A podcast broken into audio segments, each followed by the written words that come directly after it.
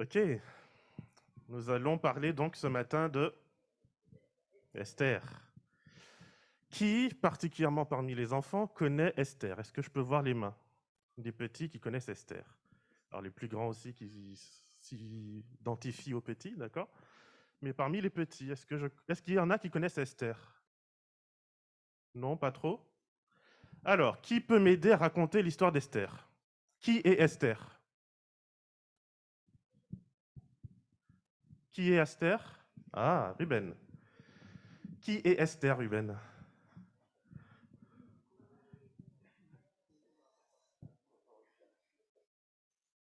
Qui est Esther?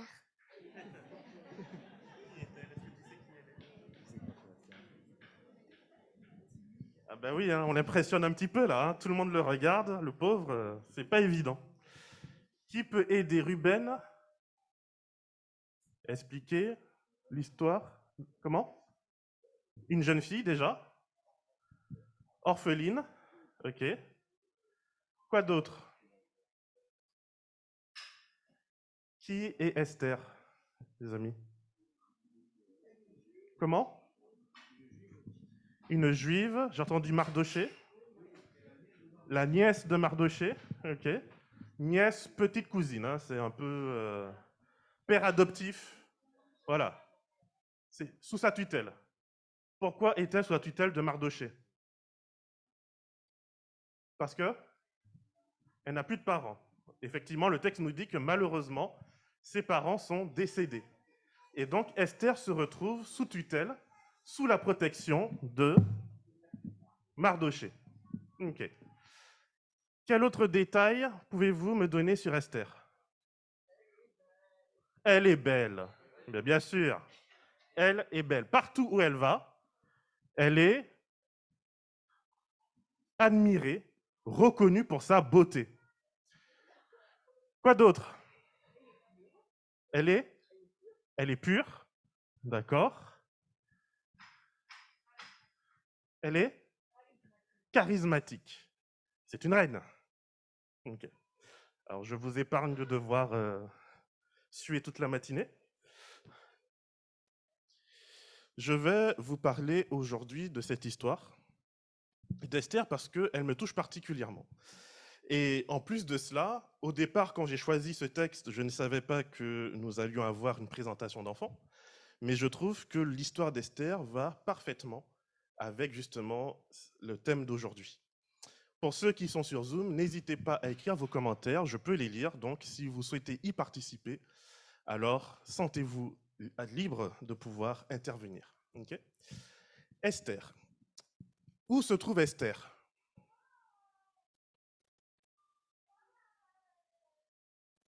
Où se trouve Esther? Dans? Alors j'entends Babylone timidement. Où se trouve Esther? On n'est pas loin de Babylone. On n'est pas loin quand même.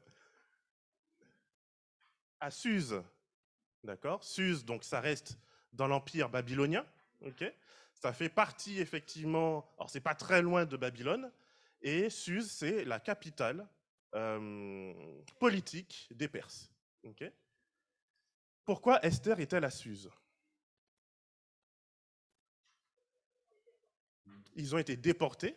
ok donc les Juifs ont été déportés. Est-ce que vous savez Est-ce que tout le monde est au clair là-dessus? D'accord? Donc le peuple juif, après des années, des siècles, où Dieu va euh, leur envoyer des prophètes pour les avertir que s'ils ne changent pas de direction, ils vont être déportés, finalement sont déportés. Mais ça ne répond toujours pas à une question, pourquoi Esther est-elle à Suse? Parce qu'entre le moment où ils sont déportés et l'histoire d'Esther, il y a quelque chose d'hyper important qui va avoir lieu entre à peu près 50 à 60 ans avant que nous soyons à l'histoire d'Esther. Vous avez une idée? Ils sont restés en dépit de quoi?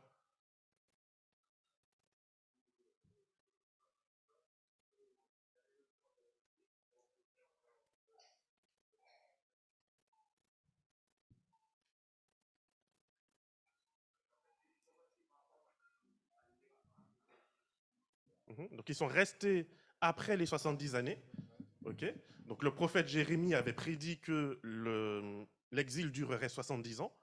Ils étaient censés faire quoi après les 70 ans? Ils sont censés rentrer. Donc je reprends. Que fait Esther à Suse? Elle vit là. OK Dieu demande à son peuple de pouvoir rentrer à Jérusalem après 70 ans d'exil. Dieu invite son peuple à sortir de Babylone. Et il y a des gens qui y restent. Vous trouvez pas ça particulier? Pourquoi restent-ils à Babylone quand Dieu les invite à en sortir? C'est quand même... euh, Il a- du toupet. Pendant 70 ans, ils pleurent dans les oreilles de Dieu. Euh, on est malheureux, euh, on n'est pas chez nous, euh, le temple n'est pas reconstruit. Dieu leur dit, vous pouvez enfin rentrer chez vous, vous pouvez enfin aller rebâtir le temple. Et qu'est-ce qu'ils font? Ils restent. Parlons un peu de Mardoché. Qui est Mardoché On nous dit que Mardoché est quelqu'un qui se promène dans le palais du roi. Donc, on comprend qu'il est probablement au service de la cour impériale, de la cour royale. À l'époque, la plupart des personnes au service de la cour du roi, pas tous, hein, mais surtout lorsqu'ils sont des déportés, des esclaves, euh, et qu'on ne mentionne pas leur famille, ça sous-entend que c'est un eunuque. Vous savez que les eunuques en Israël, dans la loi juive, ils ne sont pas forcément en odeur de sainteté. Vous saviez ça? Il fait un peu froid aujourd'hui, c'est ça? J'ai un peu de mal à vous réveiller aujourd'hui. hein. Mardoché a sous tutelle une jeune fille. L'histoire que je vais vous raconter aujourd'hui, c'est l'histoire de deux individus.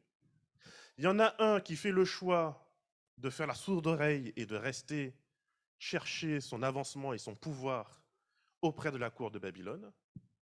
Et il y en a une qui se retrouve coincée parce que l'homme sous lequel elle est sous tutelle a décidé de faire sa vie à Babylone, à Suse, dans la cour impériale, plutôt que de retourner à Jérusalem.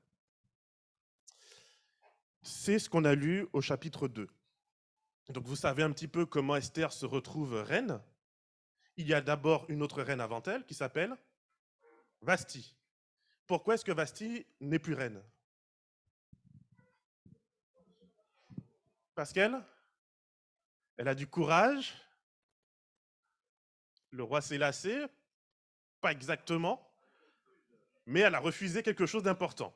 D'accord? Le roi qui est considéré comme étant Dieu sur terre, Xerxès. Xerxès est un homme qui est tellement abus de lui-même qu'on nous raconte dans les livres d'histoire que lorsque il va envahir la Grèce, il va faire construire un pont, entre la Turquie et l'Europe. Et ce pont, il est composé de bateaux qu'on va mettre les uns à côté des autres, et dessus, on va construire des planches pour faire un pont. Pas mal, hein? Mais durant la nuit, un jour, il y a une tempête, et le pont est disloqué. Que fait Xerxes selon vous?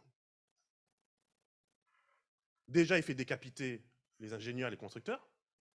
Ok, normal jusqu'ici. Mais il va plus loin. Il fait fouetter la mer. Ben oui, je suis Dieu. Je suis Dieu sur terre. Et la mer a l'audace de venir détruire mon pont. Ben, je la fais fouetter. Voici le genre d'homme qu'exerce. On ne lui dit pas non. Et que fait Vasti? Elle lui dit non. Il se bourre la tronche pendant des mois, des semaines au moins, et à la fin, on veut se divertir en admirant sa beauté. Et elle a dit non, je n'ai pas envie d'être votre morceau de viande.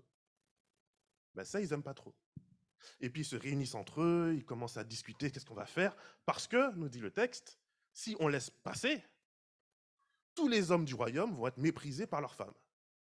Vous sentez que là, hein, il y a féminisme contre masculiniste. hein. Et donc, pour bien faire comprendre aux femmes où sont leurs places, on fait virer Vasti pour que, nous dit le texte, hein, fin du verset du chapitre 1er, les femmes tremblent devant leurs maris. Pas mal ça, non? Un peu de, hein un peu de crainte là, un peu de respect, mesdames. Quand les hommes vous appellent, vous rappliquez. Ok? Vous avez bien compris la leçon? Et Esther, eh ben, elle n'a pas le choix. Mardoché, qui est un eunuque au service de l'empire babylonien, sait exactement ce qui va se passer avec sa nièce. Il sait. Que se passe-t-il avec sa nièce? Quel est le concours? Quelles sont les règles du concours qui permettent au roi de trouver son nouveau jouet, son nouveau divertissement? Est-ce que vous avez suivi dans le texte qui a été lu par Yves? Bon, on va relire ensemble. Hein? vous êtes d'accord? Qu'on relise ensemble? Donc le roi, on nous dit au début du chapitre 2 qu'il commence à regretter d'avoir répudié Vasti, puisqu'une fois qu'on se calme et qu'on n'est plus sous, on commence à réfléchir différemment, et on se rend compte qu'on a peut-être réagi avec une dose, merci du rappel, avec une dose euh, d'impatience, d'impulsivité. Tout roi qu'il est, il est un idiot. et donc, ces conseillers vont lui dire, écoute, pour te distraire, fais venir les plus belles femmes de tout l'Empire, de tout le royaume. On nous dit que son royaume va de l'Inde jusqu'à l'Éthiopie. C'est pas mal. Imaginez des femmes qui viennent de tout son empire, de l'Inde jusqu'en Éthiopie. Chanceux un peu quand même, hein non? Et là, ces femmes, elles passent par une préparation intense. Une année de cosmétiques, de bains, elles se font belles. On prend soin de leur peau. Il faut que quand elles viennent devant le roi, elles soient au top. Hein? Pas mal, hein? Messieurs. Non? Au top. Et puis, verset 13, Lorsque la jeune fille allait vers le roi, tout ce qu'elle demandait lui était donné pour qu'elle l'emporte avec elle du harem de la maison du roi. Verset 14. Le soir, elle y allait. Le matin, elle rentrait dans un second harem sous l'autorité donc d'un autre eunuque, gardien des concubines. Qu'est-ce qu'une concubine?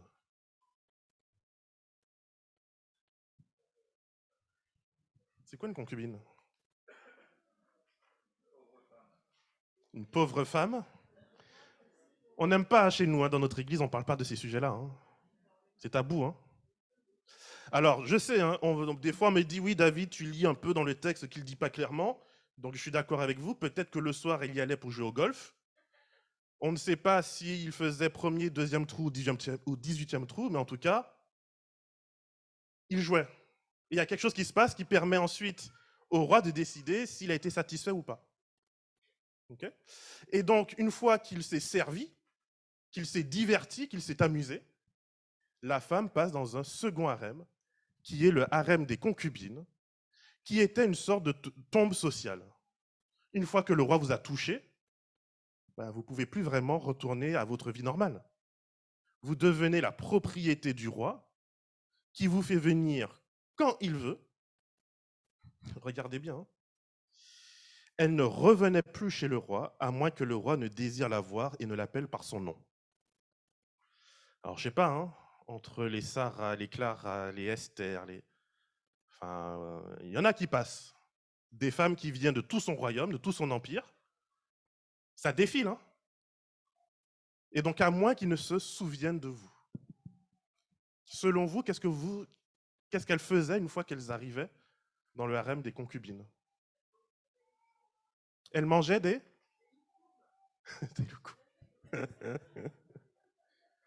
Alors, en général, c'était aussi un harem où on mettait les femmes euh, des euh, généraux qui étaient morts au combat et puis qui n'avaient pas qui personne pour s'occuper d'elles. Ou c'était un harem dans lequel, lorsqu'un dignitaire important de l'empire venait, on lui disait bah, "Écoute, va, choisis et puis divertis-toi pour la soirée." Bref, des femmes qui ont perdu toute autonomie, toute dignité, et qui ne servent qu'à divertir et être l'amuse-bouche pour les quelques chanceux, si on peut les appeler ainsi. Vous trouvez que Mardoché est sympa? Je sais pas. Moi, personnellement, Mardoché, euh, je vous le dis tout de suite, hein, je ne le porte pas énormément dans mon cœur. Lorsque je vois le sort qu'il réserve à la personne qu'il est censé protéger, à la personne qu'il est censé accompagner, à la personne qu'il est censé diriger vers un futur qui pourra lui apporter satisfaction, bonheur et réconfort, et que Mardoché fait de Esther, alors le texte n'est pas tout à fait clair, on ne sait pas s'il a eu le choix ou pas, n'empêche qu'il a fait le choix de rester. Lorsque Mardoché, et on le voit avec la suite de l'histoire, c'est un homme ambitieux. C'est un homme qui va aller loin et qui n'hésite pas à utiliser les personnes sous sa protection. Et il va lui dire, écoute Esther, ne dis rien.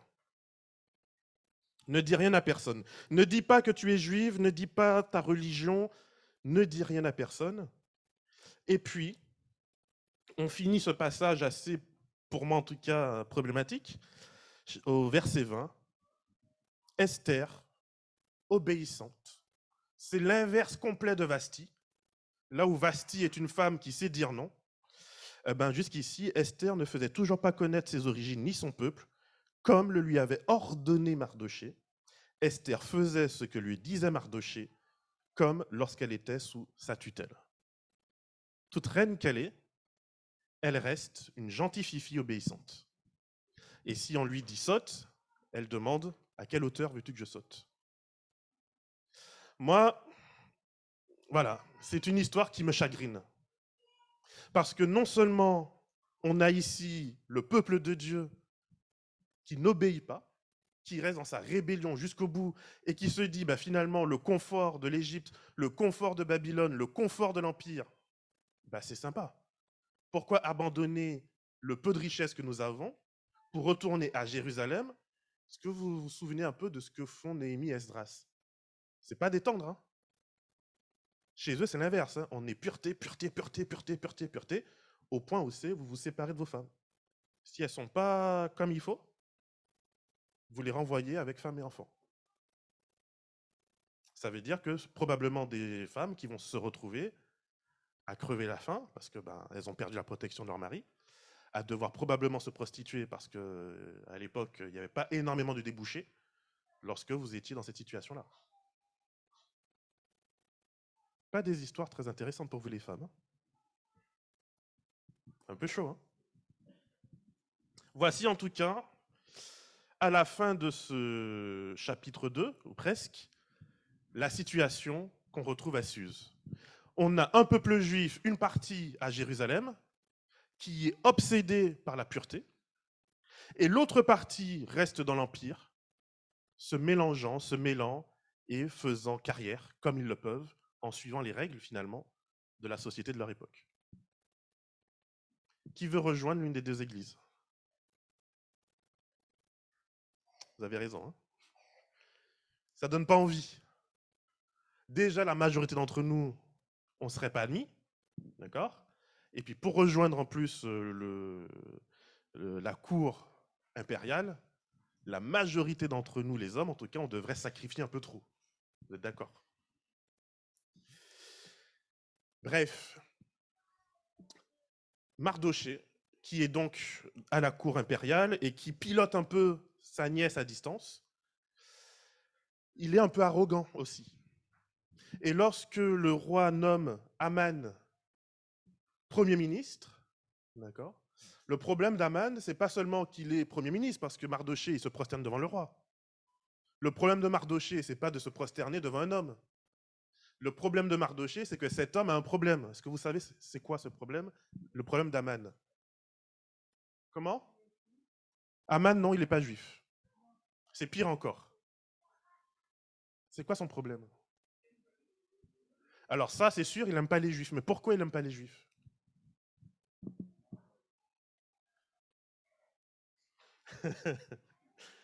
Pourquoi Aman n'aime pas les juifs? C'est un descendant des Amalécites. Est-ce que vous savez c'est quoi un Amalécite? C'est une euh, ethnie qui a énormément souffert sous le règne particulièrement du roi David. D'accord? C'est des gens qui ont été exterminés, qui ont été chassés. Donc, il y a un problème générationnel, culturel, il y a une histoire, il y a un passif entre les Juifs que Mardoché représente à ce moment-là et Aman qui représente les Amalécites. Donc la raison pour laquelle Mardoché, qui n'en est pas, excusez-moi, à son premier compromis, ne se prosterne pas devant Aman, c'est parce que Mardoché, pour lui, Aman, c'est moins que rien. Il fait partie de ceux que ses ancêtres ont dominés, ont conquis, ont écrasés. Donc il est hors de question pour lui de se prosterner devant un tel homme. Et à partir de là, eh ben, nouveau problème. Parce que Aman a beau être honoré par le roi, Aman a beau avoir euh, la confiance du roi, il a beau être invité par la reine, on nous dit quoi? Il dit quoi à ses amis? Mais en fait, tout ça ne vaut rien parce qu'il y a cet homme-là que je n'arrive pas à dominer et à faire peur. Il sait qui je suis, il sait que je peux éteindre sa vie d'un claquement de doigts, et pourtant il me résiste. Et en fait, l'orgueil humain a souvent cela de particulier, qu'on a beau avoir toutes les richesses du monde, souvent on s'arrête sur les petites choses qui nous résistent. Parce qu'on veut tout contrôler et tout maîtriser. Et là, eh ben, problème, hein. On fait construire une potence, on se prépare à aller demander au roi la mort de Mardoché, sauf que cette nuit-là, le roi, il n'arrive pas à dormir, et on lui raconte les histoires du royaume, et il se rappelle que Mardoché, eh ben, il l'a sauvé d'un complot. Donc plutôt que d'accepter que Mardoché soit mis à mort, la première chose que le roi fait lorsque Aman vient le voir, c'est de lui dire va honorer Mardoché. On le met sur un cheval que le roi a porté, on lui donne un habit royal que le roi a porté, et puis on parcourt la ville en disant voici l'homme que le roi cherche à honorer. Et Aman, il, en a la gerbe. On nous dit qu'il rentre chez lui, le visage couvert. Il est en deuil. Il n'arrive pas à parvenir à ses fins. Mais là, pour moi, il y a vraiment quelque chose qui va transformer cette histoire. Alors que tout semble perdu pour les Israélites. On nous dit qu'ils sont dans le deuil, on nous dit qu'ils sont dans les larmes, on nous dit que c'est fini. Et non seulement c'est fini, mais Mardoché, euh, pardon, Aman, en euh, soudoyant le roi, a fait en sorte que tous ceux qui, depuis toujours, n'aiment pas les Juifs, peuvent se venger, les tuer, hommes, femmes, enfants, et piller leurs biens. Et là, Mardoché va donc demander à sa nièce, finalement, j'ai besoin de toi. Peut-être que toi et ta famille, vous êtes en sécurité pour le moment, mais moi, j'ai besoin de toi, puisque tout le monde sait que je suis juif, et en plus, je l'ai fait savoir publiquement, en refusant d'honorer Aman. Et Esther lui dit, écoute, euh, je peut-être, euh, j'ai peut-être la faveur du roi en général, mais là, tu vois, ça fait 30 jours que j'ai pas accès au roi. il y a un détail qui est intéressant quand on lit la fin du chapitre 2, c'est qu'on nous dit qu'il y a une deuxième fois, malgré le fait qu'Esther a été sélectionnée comme reine, on rassemble pour une deuxième fois des vierges. Donc l'appétit royal n'est pas aisément satisfait, vous comprenez? Il faut de la chair fraîche en, permanence. Et le roi, ben ici, Esther a beau avoir sa faveur, sa préférence, elle ne lui visiblement suffit pas. Et ça fait un mois qu'il ne lui a pas accordé ses faveurs. Et donc Esther se retrouve dans une difficulté parce que si elle approche le roi sans être invitée, sans être appelée par le roi, elle risque sa peau. Et donc elle doit choisir entre attendre que ça passe, tant pis pour les autres si eux ils se font tuer, moi je continue à garder le silence et je continue à faire comme si tout va bien, ou elle a à ce moment-là le choix de montrer enfin qui elle est et de risquer les conséquences en retour. Et c'est là où pour moi, enfin, Esther obtient sa propre colonne vertébrale. C'est là où Esther passe d'une femme complètement passive qui se laisse manipuler par son oncle, par le roi et par tous les autres, et où elle prend enfin son destin en main. Elle commence par un temps de prière et de jeûne, trois jours sans boire ni manger. Et à partir de là, le texte change lorsqu'il parle d'Esther. Esther n'est plus celle qui obéit à Mardoché, qui fait tout ce que Mardoché lui dit de faire. Esther devient celle qui ordonne à Mardoché ce qu'il doit faire. Esther devient celle qui collabore avec Mardoché, même lorsque par la suite, Mardoché va devenir le premier ministre à la place d'Aman.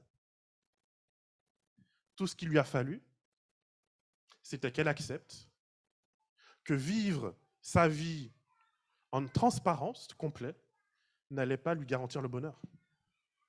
Et que même là où elle est, en restant en exil, en étant coincée en exil, lorsque quelqu'un met ses genoux à terre et invoque le Seigneur, Dieu se laisse trouver. Dieu n'était pas seulement à Jérusalem, Dieu n'était pas seulement avec Esdras et Néhémie, Dieu n'était pas seulement avec les Lévites et les prêtres et tous ces petits saints qui étaient en train de restaurer le deuxième temple pour en faire à nouveau le centre de la foi juive. Si Esther n'avait pas eu à ce moment-là le courage d'assumer son identité, tous les efforts d'Esdras et de Néhémie, tous les réformateurs juifs auraient été exécutés. Dieu a utilisé cette femme, malgré sa situation, ou grâce à sa situation, pour faire venir une délivrance sur Israël telle qu'on n'en avait pas vu depuis Moïse. Voici pour moi la puissance de la prière. Voici pour moi la puissance d'une relation avec Dieu. Quel que soit où je me trouve, que je sois gentiment au temple ou que j'en sois à l'extérieur, Dieu se laisse trouver. Et non seulement Dieu se laisse trouver, mais Dieu peut nous utiliser pour aider, soutenir et être en bénédiction à ceux qui sont ici réunis tous les samedis matins et qui jugent et condamnent ceux qui n'y sont pas. Quelle que soit ma situation de vie, si je me confie en Dieu, si je lui demande de l'aide, Dieu se laisse trouver. Et ça, c'est vraiment pour moi un évangile, une bonne nouvelle. C'est vraiment pour moi quelque chose qui m'épate. Aujourd'hui encore, retentit ce cri. Sortez de Babylone, mon peuple. Et nous sommes bien fiers et bien contents ici ce matin de pouvoir dire, nous faisons partie de ceux qui ont entendu ce cri et qui sont venus gentiment à l'église, bien vêtus, le sourire derrière le masque, pour pouvoir dire, on fait partie des élus. Malheureusement, les statistiques actuelles de notre Église nous montrent que sur les 20 dernières années, 16 millions de membres ont choisi de quitter notre communauté. Et parmi ces 16 millions de membres, il y a énormément de jeunes. Et notre regard sur ces jeunes, souvent, c'est de dire, ben, eux, ils ont préféré Babylone à la sainteté de l'Église. Et c'est vrai que c'est triste, c'est vrai que ça fait réfléchir, c'est vrai que ça nous invite à nous poser la question, quel est le problème qui fait que la vie à Babylone est préférable que la vie à Jérusalem? Il n'empêche que j'ai une bonne nouvelle. Même loin, même à Babylone, Dieu peut vous utiliser pour apporter une différence dans ce monde. Parce que le temps est venu où ce que Dieu recherche, ce sont des adorateurs en esprit et en vérité. Ça veut dire des personnes qui comprennent, quel que soit leur parcours de vie, leurs difficultés, que le but central de notre existence, c'est d'apporter un bien dans ce monde. C'est d'être un phare, c'est d'être une lumière, c'est d'être le sel. Et j'aime beaucoup comment le chapitre 10 d'Esther finit. On nous parle de Mardoché comme étant quelqu'un qui fait du bien, comme étant quelqu'un qui a le respect de l'ensemble des Juifs dans tous les pays sur lesquels l'Empire perse règne.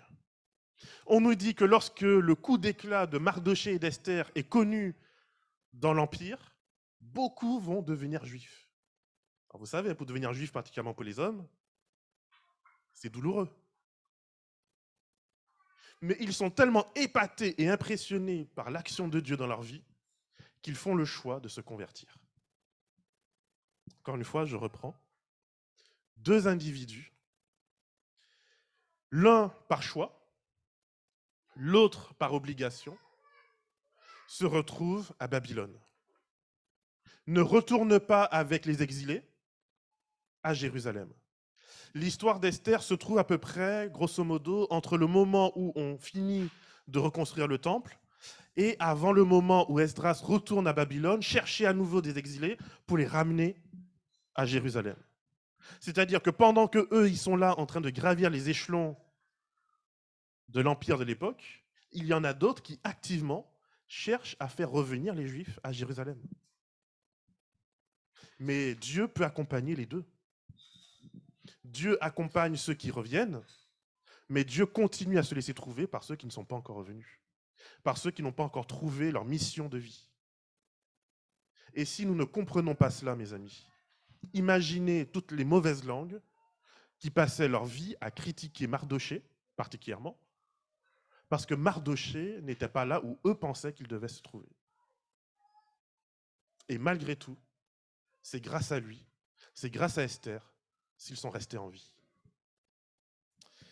Je souhaite, mes amis, que cet exemple d'Esther, cet exemple de Mardoché, ce livre dont l'objectif est de nous expliquer l'une des fêtes juives assez importantes. C'est un peu la Noël pour eux.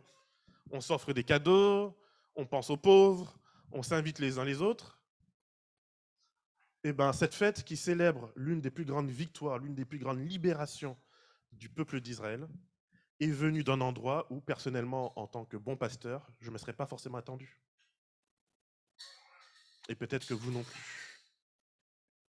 Et c'est la raison pour laquelle je ne connais pas votre parcours de vie. Et nous connaissons encore moins le parcours de vie des enfants qui sont ici, qui grandissent ici, qui reçoivent les valeurs de cette Église, mais qui à un moment donné font peut-être le choix, ou font peut-être des fois pire le constat qu'ils n'y ont plus leur place. Et j'aimerais vraiment insister là-dessus. Oui, il y a une place pour Jérusalem, mais même à Babylone, Dieu se laisse trouver.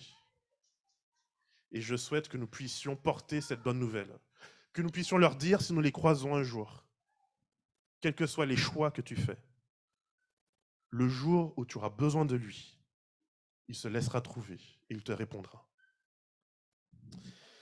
J'invite ceux et celles qui souhaitent, et ces temps de prière pour moi, c'est vraiment des temps d'engagement. Pas simplement parce que l'autre à côté s'est mis debout, donc moi aussi je me mets debout c'est quelque chose entre Dieu et vous. De dire, Seigneur, à travers cette histoire, je comprends que quelle que soit ma vie, quelle que soit ma situation, quel que soit mon point de départ, quel que soit mon point actuel, je peux te chercher, je peux te trouver et je peux te servir. Je vous invite, si vous le souhaitez, à vous mettre debout. Et nous allons prier ensemble. Après quoi, j'inviterai Alain à me rejoindre et il continuera avec vous un temps de prière communautaire.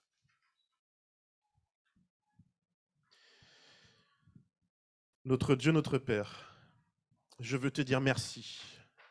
Merci parce que quelquefois, comme dans cette histoire, tes enfants qui sont censés te représenter, quelquefois sont les pires. Nous avons une histoire ici qui commence avec une reine païenne qui sait dire non et qui sait prendre position pour sa propre dignité.